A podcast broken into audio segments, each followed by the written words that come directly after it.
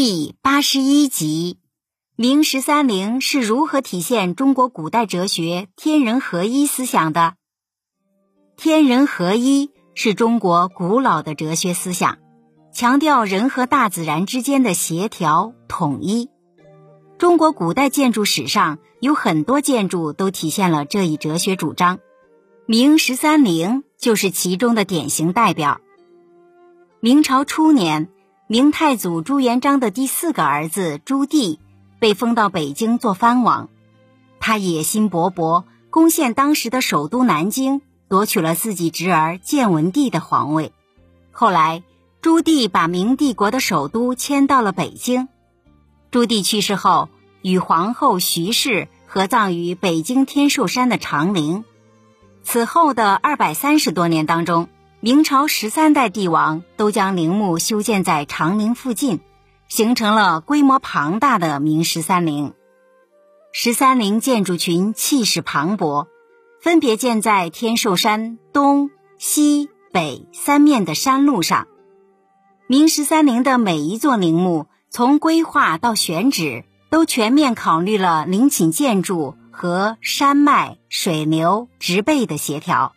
使陵寝和山川形势自然形成一体，达到了天造地设、天人合一的境界。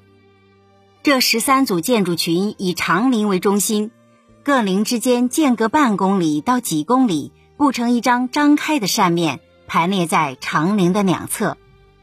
建造者沿着陡峭的山势，在十三陵周围修建了高大的边墙，从东西北三面。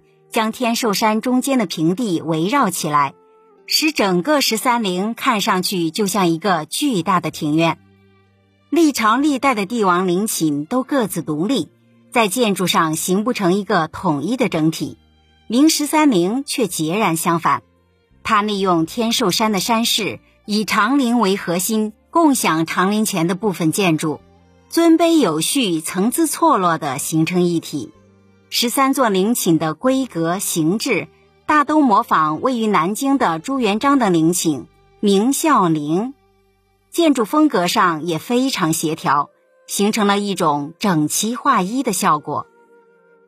十三座寝陵面朝宽阔的平原，背靠翠绿的青山，平原和群山当中流淌着潺潺的河水，红墙黄瓦的陵寝建筑。错落有致地掩映在葱茏的树木当中，不仅不显得突兀，反而给天寿山的秀丽风光增添了庄严恢宏之美。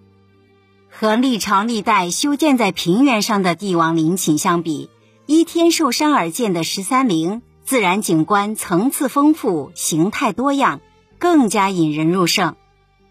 联合国世界遗产委员会评价十三陵说。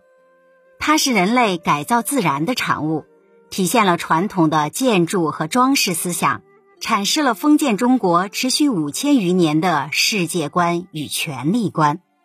这正是对明十三陵建筑理念的最好总结。您刚才收听的是《园林建筑中华文化十万个为什么》，同名图书由中华书局出版，演播陆明悠悠。